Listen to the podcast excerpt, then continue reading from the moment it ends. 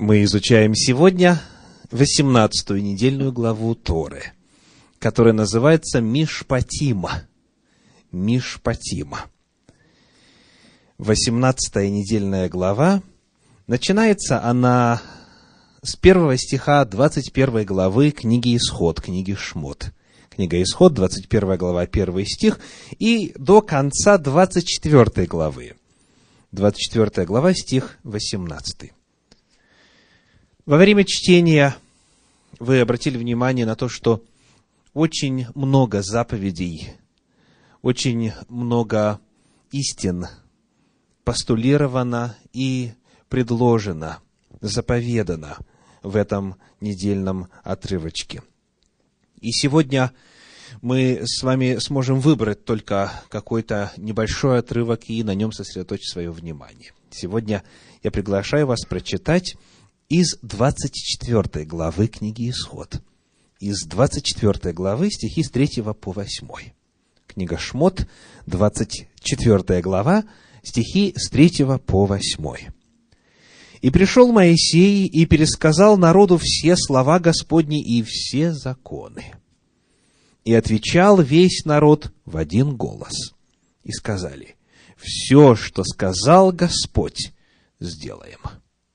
И написал Моисей все слова Господни, и, встав рано поутру, поставил под горою жертвенник и двенадцать камней по числу двенадцати колен Израилевых, и послал юношей из сынов Израилевых, и принесли они все сожжения, и заклали тельцов в мирную жертву Господу. Моисей, взяв половину крови, влил в чаши, а другую половину окропил жертвенник. И взял книгу Завета — и прочитал вслух народу. И сказали они, все, что сказал Господь, сделаем, и будем послушны. И взял Моисей крови и окропил народ, говоря, вот кровь завета, который Господь заключил с вами о всех словах сих. Сегодня мы поговорим с вами о том, что такое завет, о составляющих завета, об условиях завета мы попытаемся ответить на вопрос, что можно заветом назвать, что входит в это определение. Вопрос этот чрезвычайно важный, потому что речь идет не о каком-то простом завете между людьми или даже странами. Речь идет о завете с Богом. И каждому из нас нужно твердо знать ответ на вопрос, находимся ли мы в состоянии завета с Богом поскольку если ответ на этот вопрос неопределенный, то неопределенной же будет и наша вечная участь. А это невозможно по значимости переоценить. Итак, составляющие завета. Какие здесь перед нами выявлены вот в этих прочитанных стихах части? Первое, что сразу же обращает на себя внимание, это, во-первых, Значение самого слова «завет». В древнееврейском это слово «берит». «Берит». И когда мы задумываемся о его смысле, он, в общем-то, соответствует тому, что в русском языке подразумевают под словом «завет». Но слово «завет» старое, в современном языке не используется, кроме богослужебного контекста. Потому, как правило, оно не так понятно. Цитирую из древнееврейско-английского словаря. Берит. Что это такое? Словарные значения делятся на две категории. Во-первых, завет это, например, пакт, то есть по-русски точно так же, пакт. Дальше, treaty, договор. Далее, например, constitution, представляете? Конституция. Дальше ordinance, то есть указ или декрет. Затем agreement, то есть соглашение. Все эти значения относятся к документу. Речь идет о каком-то тексте. Речь идет о какой-то информации, которая представляет собой условия взаимоотношений, касательно которых две стороны, вступающие в завет, договариваются, в отношении которых соглашаются. Первая часть значений слова «берит» касается текста, законов, правил, положений, устава и так далее.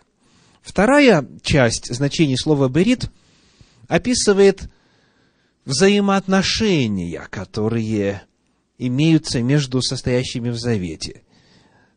Например, alliance, то есть союз или альянс. Так? Дальше. Например, лиг, лига. Да? То есть это вновь какое-то общество людей, это какой-то какой союз, это нечто объединяющее людей между собою. И так далее. То есть, когда мы смотрим на слово «берит», оно, во-первых, описывает документ, во-вторых, описывает взаимоотношения – то, что связывает людей на базе документа.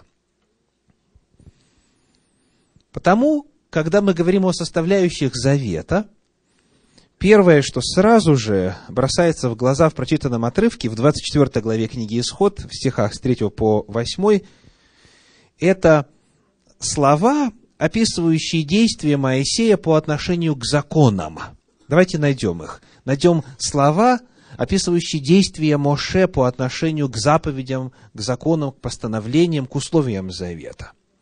Значит, во-первых, третий стих. Какой глагол? «И пришел Моисей, и что сделал?» Пересказал народу все слова Господни и все законы. Вернулся и поделился, пересказал, из устно передал – Следующий глагол мы находим в четвертом стихе. Что там написано? «И написал Моше». То самое, что пересказал, теперь записал. А затем в седьмом стихе какой глагол? И взял книгу Завета и прочитал вслух народу. То есть, когда мы смотрим на действия Моше по отношению к закону, вот они.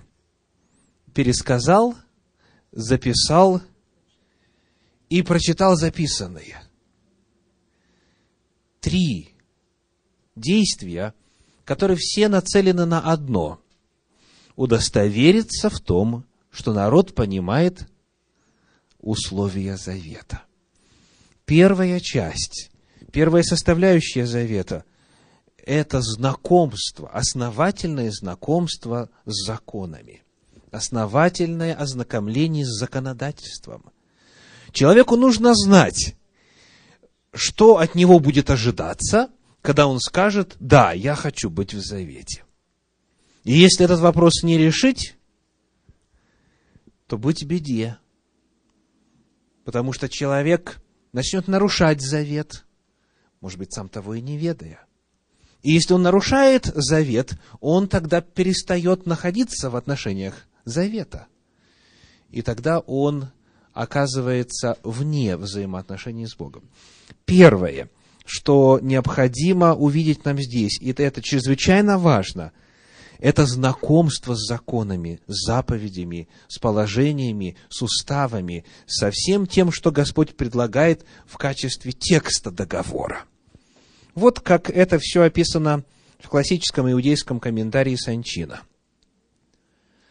Народу было сообщено содержание законов Торы и их смысл, чтобы принятие обязательства исполнять их было осмысленным и сознательным актом. Далее, прежде чем разбрызгать кровь, то есть совершить действие, посредством которого заключается союз – Моше объяснил народу положение Торы, чтобы исключить возможность ошибок при вступлении в союз. Мы видим, что вопрос этот очень тщательно решался. Совершенные Моисеем действия пересказал, написал, затем прочитал, и его стремление удостовериться в том, что все понимают, что от них ожидается – это первое что представляет собой составляющую завета. И мы находим в Священном Писании, в Торе в первую очередь, что это была стандартная практика. При заключении завета, в первую очередь, тщательно ознакомились с условиями. Вот, например, что написано в книге Исход в 19 главе, в стихах с 3 по 8. Книга Шмот, 19 глава, стихи с 3 по 8. «Моисей взошел к Богу на гору, и воззвал к нему Господь с горы, говоря, «Так скажи дому Израилеву, так скажи дому Иаковлеву и возвести сынам Израилевым. Вы видели, что я сделал египтянам, и как я носил вас как бы на орлиных крыльях и принес вас к себе. Итак, если вы будете слушаться гласа моего и соблюдать завет мой, то будете моим уделом из всех народов, ибо моя вся земля – а вы будете у меня царством священников и народом святым. Вот слова, которые ты скажешь сынам Израилевым. И пришел Моисей, и созвал старейшин народа, и предложил им все сии слова, которые заповедал ему Господь, и весь народ отвечал единогласно, говоря, «Все, что сказал Господь, исполним». И донес Моисей слова народа Господу. Вновь, Господь ставит условия. Если вам эти условия приемлемы, если вы на них соглашаетесь, тогда будет завет. Это первая очень важная составляющая часть завета. Та же картина, когда по прошествии сорока лет Моисей заключает завет между Богом и народом, который представлял собой детей поколения, вышедшего из Египта. Путешествие по пустыне заканчивается, и перед своей смертью Моше обновляет завет. 29 глава книги Второзаконие, книги Деварим. Второзаконие, 29 глава, стихи с 9 по 12. С 9 по 12. «Соблюдайте же слова завета сего и исполняйте их, чтобы вам иметь успех во всем, что не будете делать». Вот с чего начинается завет. Соблюдайте слова завета, исполняйте. То есть слова завета – это вновь информация, это какой-то текст, это какой-то документ. И далее говорится, все вы сегодня стоите перед лицем Господа Бога вашего, чтобы вступить тебе в завет Господа Бога твоего и в клятвенный договор с Ним, который Господь Бог твой сегодня поставляет с тобой. Итак, Надеюсь, я ясно, ибо несколько раз эту мысль выразил. Завета не будет, если нет знания условий завета. Завет предполагает закон, правила, заповеди, постановления и уставы. Что дальше? Вот Моисей пересказал, написал, прочитал – что ожидается в качестве следующего шага для того, чтобы завет состоялся. Смотрим на 24 главу книги «Исход», которую мы изучаем сегодня. Наш основной текст, Исход 24 глава, стихи 3 и 7. 3 и 7. «И пришел Моисей, и пересказал народу все слова Господни и все законы, и отвечал весь народ в один голос, и сказали – все, что сказал Господь, сделаем. Седьмой стих. «И взял книгу Завета и прочитал вслух народу, и сказали они, все, что сказал Господь, сделаем, и будем послушны». Какой второй элемент? Выражение согласия. То есть, обещание соблюдать, обет Богу, клятва – об этом же читаем чуть ранее в 19 главе книги Шмот, стихи 7 и 8. 19 глава, стихи 7 и 8. «И пришел Моисей, и созвал старейшин народа, и предложил им все сии слова, которые заповедал ему Господь. И весь народ отвечал единогласно, говоря, «Все, что сказал Господь, исполним». И донес Моисей слова народа Господу. Вторым элементом, необходимым условием заключения завета является – выражении отношения человека к этим законам, согласие с ними, обещание соблюдать их. в 29 главе книги Второзакония, которую мы только что читали, я читаю вновь 12 стих. Второзаконие 29, 12. Сказано, чтобы вступить тебе в завет Господа Бога твоего и в клятвенный договор с Ним. Клятвенный договор с Ним, который Господь Бог твой сегодня поставляет с тобою. Вот что говорят комментаторы на эту тему касательно вот этого второго элемента завета. Я снова обращаюсь к комментарию Санчина. Условием получения Торы – является единство всего народа на основе устремленности к духовным ценностям. Вот в чем это выражается на практике. Снова читаю комментарий.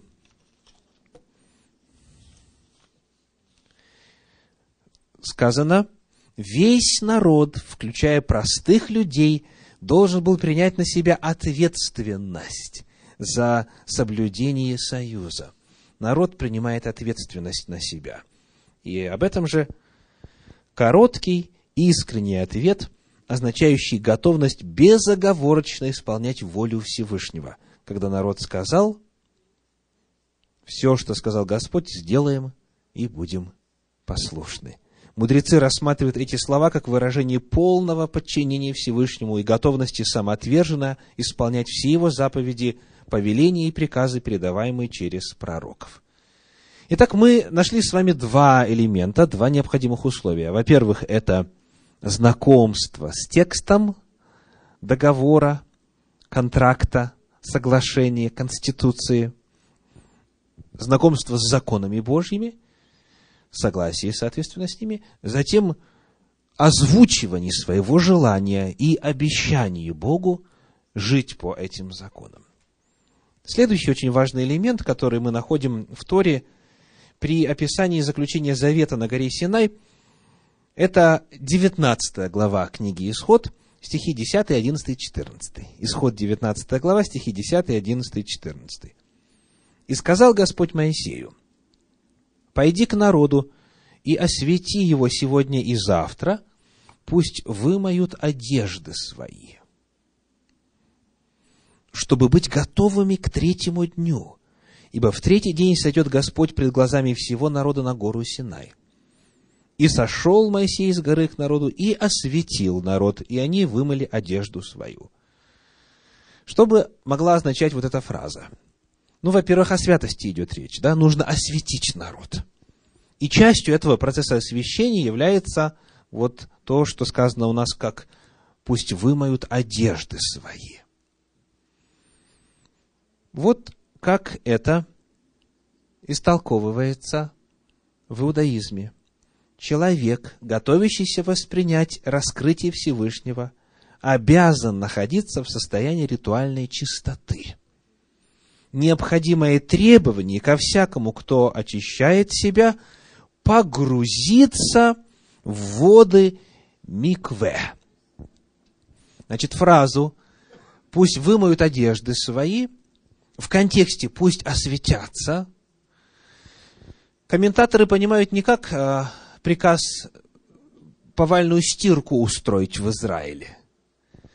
Стирка сама собою важна, и о гигиене Тора говорит очень много. Но здесь именно в контексте освящения. И потому считается, что речь идет о ритуальном омовении. И не в душе или под ведром, а путем полного погружения в водах микве. Согласно принятым положениям Торы, это омовение должно быть таким, чтобы вода попала во все складки тела. Человек должен полностью погрузиться. У раввинов сказано, что если мизинец остался наверху, человек не чист. Именно полное-полное погружение. Вот это также предшествовало заключению завета. Это было составной частью подготовки. Это было одним из условий. Что еще? Что еще? Смотрим дальше. Книга Исход, 24 глава. Возвращаемся к нашему исходному отрывку, стихи 4, 5, 6 и 8. Исход, глава 24, стихи 4, 5, 6 и 8. И написал Моисей все слова Господни, и, встав рано поутру, поставил под горою жертвенник. И послал юношей сынов Израилевых, и принесли они все сожжения. И заклали тельцов в мирную жертву Господу. Моисей, взяв половину крови, влил в чаши, а другую половину окропил жертвенник, и взял Моисей крови и окропил народ, говоря, вот кровь завета, который Господь заключил с вами о всех словах сих. Каков четвертый элемент, какова четвертая составляющая? Жертва, жертва и окропление кровью. То есть любой завет в Библии, все, что касается взаимоотношений с Богом, скрепляется жертвой, скрепляется кровью жертвенных животных. И здесь очень интересно, когда мы рассматриваем то, как и что было обрызгано кровью или окроплено кровью, Раши говорит об этом следующим образом. Но прежде комментарий Санчина вновь. Половина крови должна была быть разбрызгана так, чтобы капли попали на людей, а оставшуюся половину следовало выплеснуть на жертвенник в знак того, что Всевышний вступает в союз и принимает на себя обязательства. То есть, когда на людей кропят кровью, это значит что? Люди принимают на себя обязательства. Когда на жертвенник, то это знамение того, что Бог принимает на себя обязательства. Потому что в любом союзе, в любом завете есть обязанности двух сторон. Один делает это, другой делает это. Это именно соглашение о взаимоотношениях. Как правило, взаимовыгодных. В противном случае не заключали бы союзы. Так вот, жертва и пролитие крови является необходимым и неизбежным условием заключения завета. И вот теперь давайте повторим. Во-первых, знакомство с законом. Берит Завет – это в первую очередь документ, регулирующий взаимоотношения. Это правило, это устав. Во-вторых, выражение своего согласия, принятие этих законов – это обещание их исполнять, это клятвенный договор. В-третьих, это омовение, то есть очищение, освящение, полное погружение в воду. Без этого не будет завета. В-четвертых, это жертва. Жертва. Пролитие крови. Вывод. Теперь я обращаюсь к комментарию Раши. Из этого описания наши мудрецы сделали вывод, что наши отцы вступили в завет предвечного посредством обрезания, омовения и кропления кровью. Омовение было совершено, ибо не совершают кропления без предшествующего ему омовения. То есть здесь Раши перечисляет, собственно, действия народа, то есть каким образом, какими знаками этот завет был закреплен. Обрезание, омовение и кропление кровью. То, что мы упоминали с вами касательно знакомства с текстом и выражения согласия, это все предшествует вот этим трем знаковым действиям, которые должны совершиться э, в закреплении этого Завета. Запомните вот этот вывод Раши. Ну и вот теперь, когда мы с вами ознакомились с тем, что такое завет согласно Торе, давайте зададим следующий вопрос для пользы тех, кто знает еще об одном завете или думает, что знает. Новый завет. Новый Завет. Что такое Новый Завет? Термин этот в христианстве является ключевым. И понятие это очень широко известно, в первую очередь в христианстве. Что такое Новый Завет? Как заключение Завета происходит в Новом Завете? Когда можно говорить о том, что человек состоит в Завете?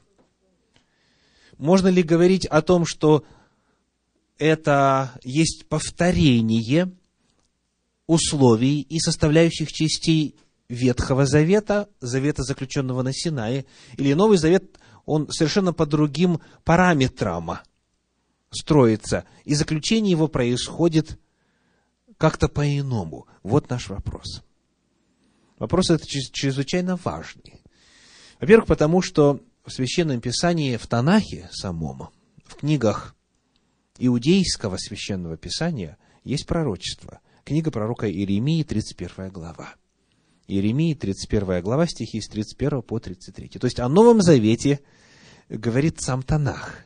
Это не изобретение христианское, это не изобретение апостольских писаний. Новый Завет – это пророчество Всевышнего, которое Он дал через своих рабов-пророков в иудаизме.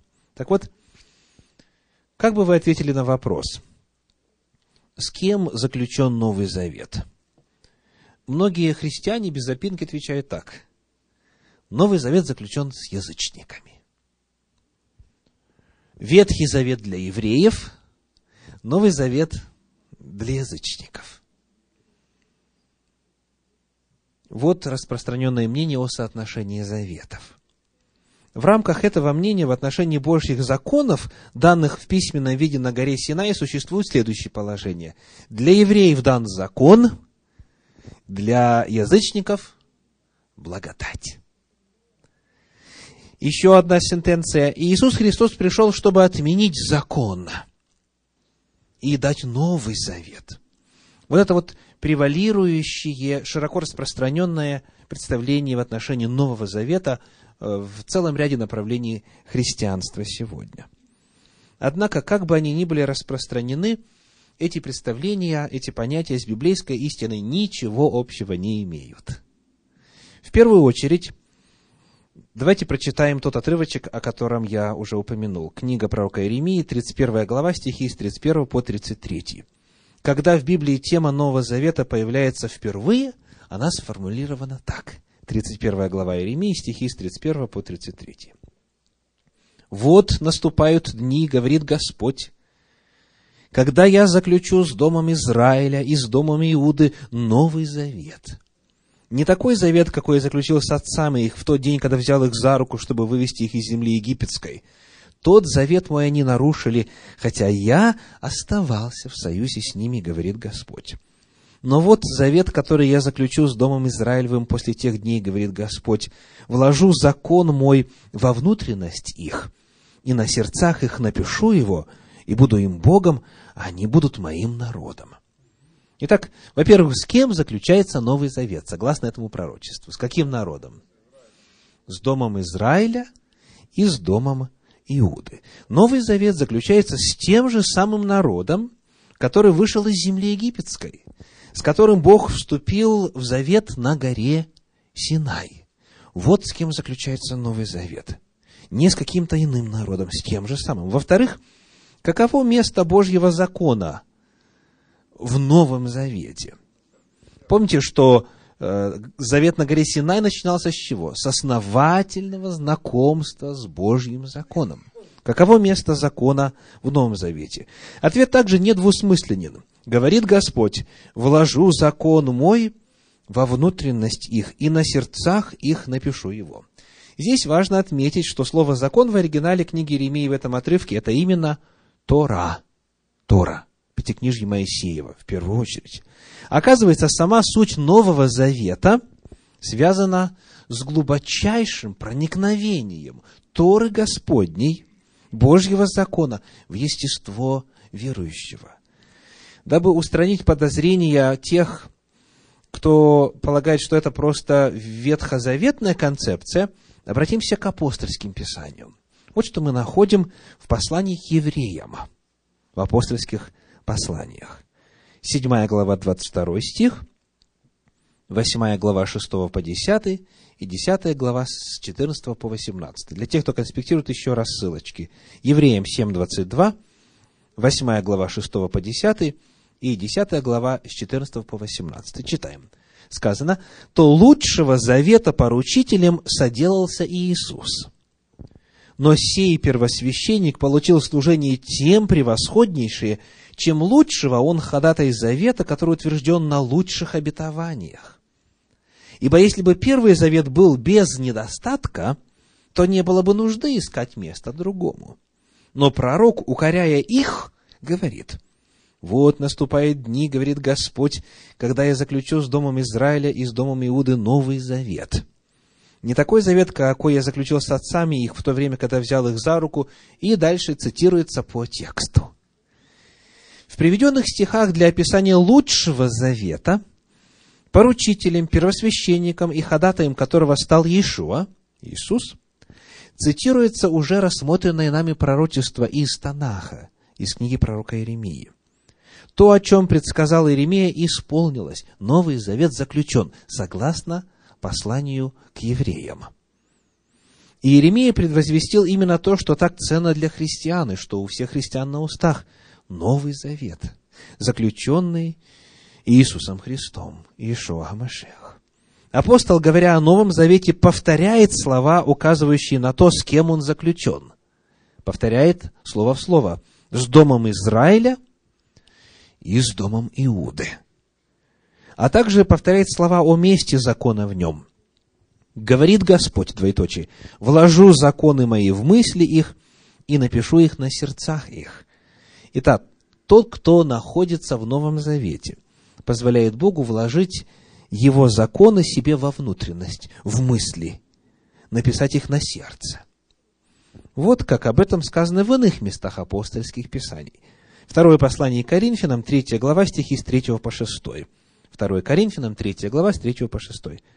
«Вы показываете собою, что вы письмо Христово, через служение наше, написанное не чернилами, но духом Бога живого, не на скрижалях каменных, но на плотяных скрижалях сердца. Такую уверенность мы имеем в Боге через Христа. Не потому, чтобы мы сами способны были помыслить, что от себя как бы от себя, но способность наша от Бога. Он дал нам способность быть служителями Нового Завета, не буквы, но духа. Потому что буква убивает, а дух – животворит. Как и в послании к евреям, здесь поднимается тема Нового Завета. В Новом Завете Святой Дух записывает на сердце заповеди, которые были ранее на скрижалях. В Ветхом Завете они были на каменных скрижалях, теперь на плотяных скрижалях сердца. В результате в жизни духовного человека, в отличие от плотского человека, происходит следующее – Читаем еще один отрывочек из апостольских посланий. Это послание к римлянам, 8 глава, стихи 6 по 9. Римлянам 8 глава, 6 по 9.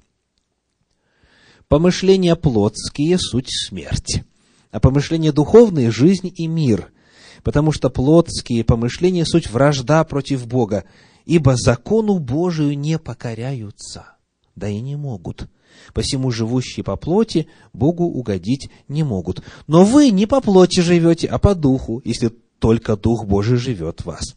Если же кто Духа Христова не имеет, тот и не его. Продолжая разговор о жизни того, кто подлинно состоит в Новом Завете, апостол делает очень важное заявление. Он говорит о том, что человек, живущий по плоти, он закону Божию не покоряется. То есть он не соблюдает Божий закон, не соблюдает Божьи заповеди. Почему? Потому что не может. А те, кто живет по духу, кто позволил Духу Святому записать в рамках Нового Завета Божий закон, они этот закон соблюдают. Вот как об этом, вот как об этом пишется в восьмой главе послания к римлянам в первых стихах. Я читаю стихи 3 и 4 то, что было невозможно для закона из-за слабости нашей природы, я цитирую по современному переводу Российского библейского общества. Восьмая глава стихи 3 и 4. «То, что было невозможно для закона из-за слабости нашей природы, сделал Бог, послав своего собственного Сына, облеченного в тело, подобное греховному человеческому телу, чтобы покончить с грехом, он вынес смертный приговор греху в человеческом теле, чтобы, прошу вас слушать очень внимательно, чтобы теперь мы могли жить так, как справедливо требует закон. Потому что мы живем согласно духу, а не плотской природе.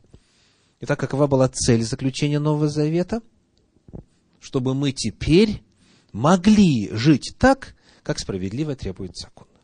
То есть, Тора, которая дана была на Синае, вместе с десятью заповедями на двух каменных скрижалях, все вот это в контексте Нового Завета Бог желает так основательно сделать частью жизни новозаветного верующего, что Духом Святым вписывает в разум, в сердце, во внутренность.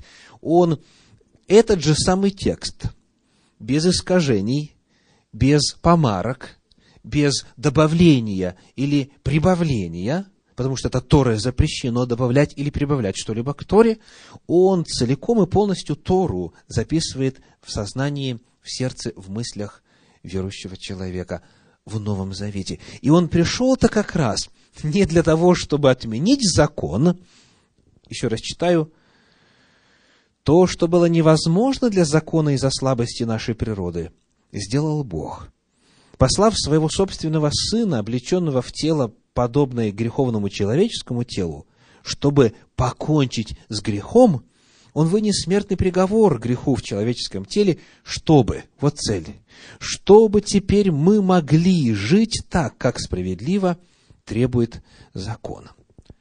Тем не менее, в процитированном отрывочке из восьмой главы послания к евреям есть одна фраза, которую читатели синодального перевода зачастую, выхватывая из контекста, истолковывают таким образом, что она звучит как отрицание закона в контексте Нового Завета. Вот о чем идет речь. Речь идет о следующих словах. Седьмой стих восьмой главы послания к евреям. Седьмой стих восьмой главы. Там сказано, «Ибо если бы Первый Завет был без недостатка, то не было бы нужды искать место другому». Итак, Первый Завет имел недостаток. И потому был заключен следующий, был новый заключен. Итак, какой же был недостаток Первого Завета? Как говорят на Руси, ничтоже сумняшися, некоторые отвечают так, закон. Недостаток Ветхого Завета – это закон. Проблема была в законе. И Бог его как раз устранил и заключил Новый Завет. И теперь благодать. То есть, считается как? Что раньше было много заповедей, а теперь немножко, и жить намного стало легче в результате. Вопрос, где об этом говорится в рамках этого отрывка? Сказано, что был недостаток. Однако, где сообщается о том, что недостаток был именно в законе? Давайте вспомним, что в принципе Библия говорит о законе и в Танахе, и в апостольских писаниях. Каков статус Божьего закона? Несколько коротеньких высказываний. Книга Псалтирь, 18 глава, 8 стих. Псалом 18, 8. Закон Господа совершен, укрепляет душу. Откровение Господа верно, умудряет простых. Торат Адонай Тамима. То есть закон Господа совершен. Закон, услышали слово? Тора. Тора Господня совершенна. Вот заявление Священного Писания. Далее, Псалтирь, 110 глава, стихи 7 и 8. Псалтирь, 110 глава, стихи 7 и 8. «Дела рук его истина и суд, все заповеди его верны, тверды на веки и веки, основаны на истине и правоте». Сколько заповедей? Все заповеди тверды на веки и веки. Понять по-другому очень сложно, правда? Далее. Посмотрим теперь на апостольские писания. Послание к римлянам, 7 глава, стихи, 17, стихи 12 и 14. Римлянам 7, 12 и 14. Мы смотрим, что Библия говорит о природе закона. Сказано, «Посему закон свят, и заповедь свята, и праведна, и добра». Пожалуйста. Тора, согласно апостольским писаниям, какова, повторим, закон свят, заповедь свята, праведна, добра. Дальше в 14 стихе сказано, «Ибо мы знаем, что закон духовен, а я плотян, продан греху». Первое послание Тимофею 1.8, Тимофею 1.8 говорит, «А мы знаем, что закон добр». Вот его природа. Потому на всем, что дает Бог, на всем, что делает Бог, лежит печать совершенства, целостности и полноты. В законе нет никакого недостатка. Все, что делает Бог, совершенно. О чем же тогда говорит послание к евреям, 8 глава, 7 стих, потому что все-таки сказано, если бы Первый завет был без недостатка, то не было бы нужды искать место другому. Прежде всего проясним фразу «без недостатка». Это вновь послание к евреям, 8 глава, 7 стих, без недостатка. В оригинале этого стиха используется слово «амемптос». «Амемптос», евреям 8.7. Вот его значение – согласно словарю Вейсмана, греческо-русскому словарю, непорицаемый, безукоризненный, безупречный. То есть он говорит, если бы Первый Завет был непорицаемый, безукоризненный, безупречный, то не было бы нужды искать место другому. У нас сказано без недостатка, а здесь несколько иные слова. Амемптос. В англоязычных переводах Библии здесь используется слово faultless, то есть без вины, без нарушения. Если бы Первый Завет был faultless, без нарушения, без вины, то не было бы нужды искать место другому. Итак, в Первом Завете была какая-то вина, какое-то нарушение, была причина для порицания, укорения, упрека. Какова же эта причина? – Ответ дан в следующем восьмом стихе, восьмой главы послания к евреям. Но пророк, укоряя их, говорит. Пророк, укоряя их, говорит. Слово «укоряя» является переводом греческого «мемфомай», которое означает «порицать», «бронить». Прежде всего важно знать, что слово «мемфомай» – «укорять» и «амемптос» – «безукоризненный» – это однокоренные слова – то есть это одно и то же слово в разных частях речи. Глагол и прилагательное с отрицанием. Это однокоренные слова. Это означает, что в восьмом стихе продолжается тема, поднятая в седьмом стихе. О том, какой же была причина для укорения в Первом Завете. Еще раз. В седьмом стихе сказано, если бы в Первом Завете не было повода для укорения, для вины, если бы Первый Завет был каким? Безукоризненным, безупречным, то не было бы нужды искать место другому. И затем, но пророк, укоряя их, говорит. То есть, седьмой стих и восьмой стих на одну тему. И в восьмом стихе объясняется, в чем же проблема Первого Завета.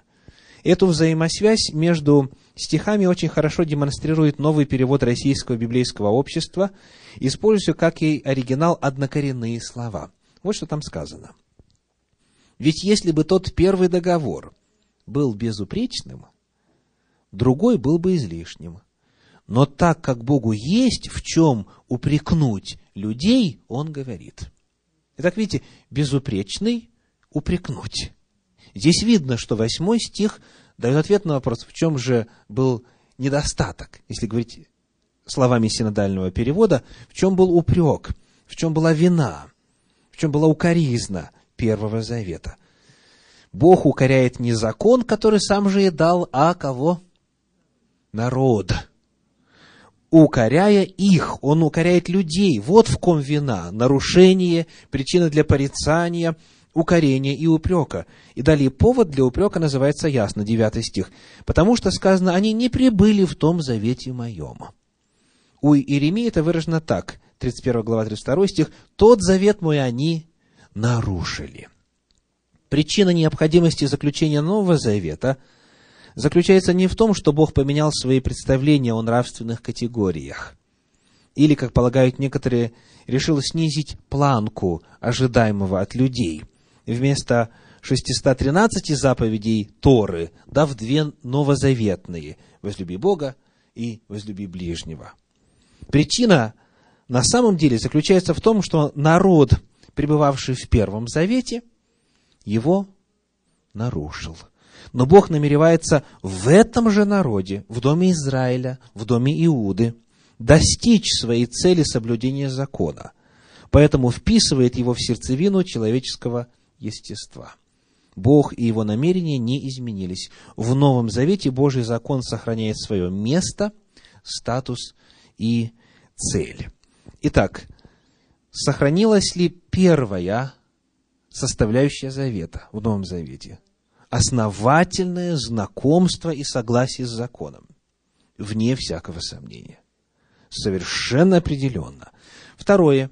Есть ли в рамках Нового Завета необходимость исповедать свою веру вслух и выразить свое желание Богу служить? И э, свое согласие с законом, есть ли вот этот элемент. Читаем хотя бы два отрывочка. 1 Тимофею 6.12. 1 Тимофею 6.12.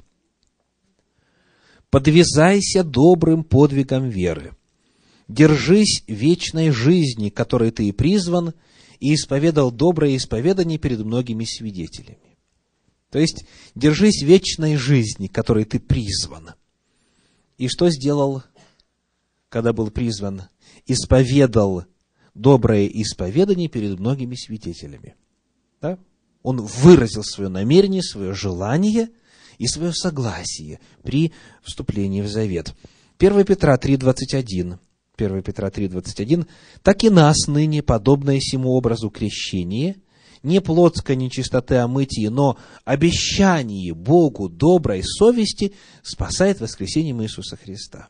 Что происходит при заключении завета, Нового Завета? Обещание Богу. Слышите?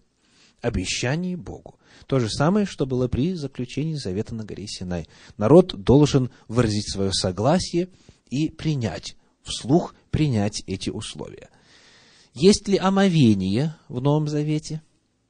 Как третий элемент? Естественно. Евангелие от Матфея, 3 глава, стихи с 5 по 7 Читаю в современном переводе Российского библейского общества. Матфея 3 глава, стихи с 5 по 7. К нему описывается Иоанн Креститель. К нему приходили все жители Иерусалима, а также все иудеи и окрестности Иордана.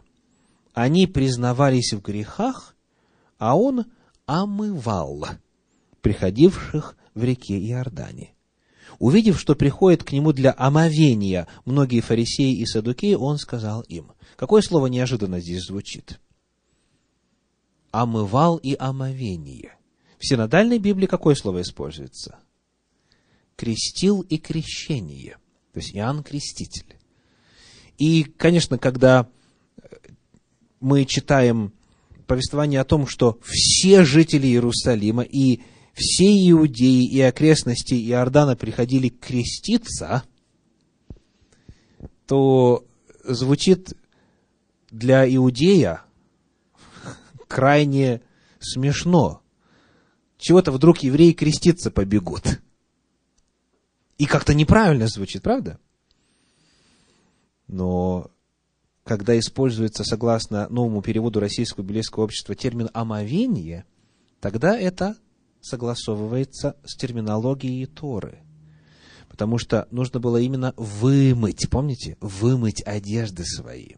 То есть, когда речь идет о необходимости омовения тела, везде, где говорится омыть тело водою, в иудаизме это понимается как погрузиться в воду микве.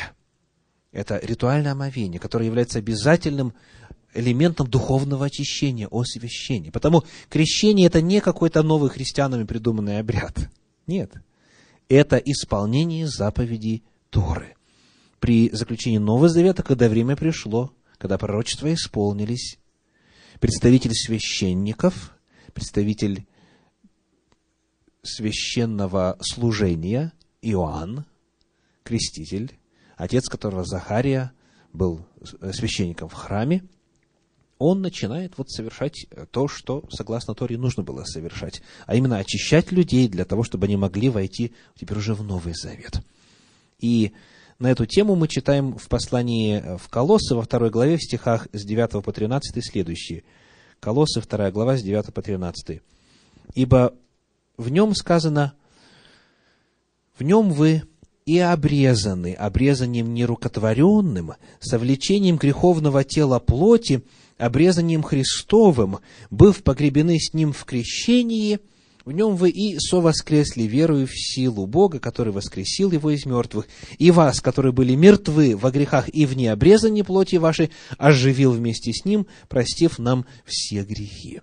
Таким образом, мы видим здесь омовение, которое в христианстве называется крещение, а в подлиннике баптизу – полное погружение в воду. То есть то самое, что осуществлялось и осуществляется до сих пор в водах Микве. Вот это третий элемент завета. Он тождественен тому, что представлено в Торе. И последнее, четвертое, что нам нужно? Какой элемент? Жертва. Жертва. Послание к евреям, 9 глава, стихи с 18 по 22. Евреям 9, 18 по 22. Сказано, «И первый завет был утвержден не без крови, ибо Моисей, произнеся все заповеди по закону перед всем народом, взял кровь тельцов и козлов с водою и шерстью червленную и сопом и окропил как саму книгу, так и весь народ, говоря, это кровь завета, который заповедал вам Бог. Также окропил кровью и скинию, и все сосуды богослужебные, да и все почти по закону очищается кровью. И без пролития крови не бывает прощения. Этот постулат, без пролития крови не бывает прощения, откуда взят? Из Торы.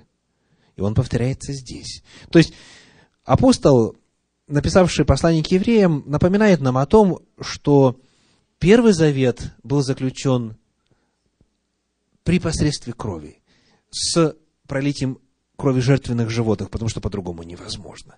И вот теперь в этой же 9 главе прочитаем стихи с 13 по 15.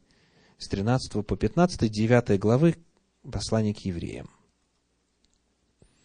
Ибо если кровь тельцов и козлов и пепел телицы через окропление освещает оскверненных, дабы чисто было тело, то кольми паче кровь Христа, который Духом Святым принес себя непорочного Богу, очистит совесть нашу от мертвых дел для служения Богу живому и истинному. И потому Он есть ходатай Нового Завета – дабы вследствие смерти его, бывшей для искупления от преступлений, сделанных в Первом Завете, призванные к вечному наследию, получили обетованные. Итак, эти жертвы имели прообразный смысл. Пророки говорят о том, что появится человеческая личность, которая станет агнцем Божьим. И это и есть Машех, это и есть Мессия, это и есть Христос, помазанник. Он пришел для того, чтобы стать вот этой жертвой. Посему в Новом Завете мы видим все те же четыре необходимых элемента закона. Его знание, его принятие и согласие с ним. Во-вторых, выражение этого согласия, исповедание веры, обещание Богу. В-третьих, омовение, погружение в воду для заключения завета. В-четвертых, жертва жертва завет скрепляет. К сожалению, очень многие христиане на вопрос, что такое Новый Завет, отвечают кровь Иисуса Христа. Это категорически неверно. Кровь Иисуса Христа скрепляет Новый Завет. Жертва и окропление кровью является э, способом утверждения завета.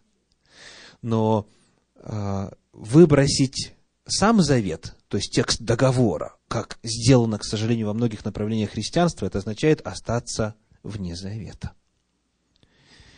Итак, выводы. Многие верующие сегодня живут с Богом в гражданском браке. То есть они вроде бы говорят, что его любят, и вроде бы с ним поддерживают взаимоотношения, но, говоря языком этой иллюстрации, в ЗАГС идти не хотят. Вот молиться молятся, и утверждают, что Бог отвечает им на молитвы. И, как говорят, вроде бы все прекрасно, и, и здоровье посылает, и, и хранит, и так далее, и так далее. Зачем оформлять все законно? Зачем? Потому вопрос стоит сегодня очень остро. Что такое завет? И о ком можно сказать, что он в завете состоит? Потому что если человек не в завете, значит, Бог не сможет исповедовать Его имя перед Отцом и всеми ангелами небесными. Он не сможет. Он не сможет как-то доказать, что вы состоите в каких-то взаимоотношениях с Ним, если вы не заключили завет по писанному.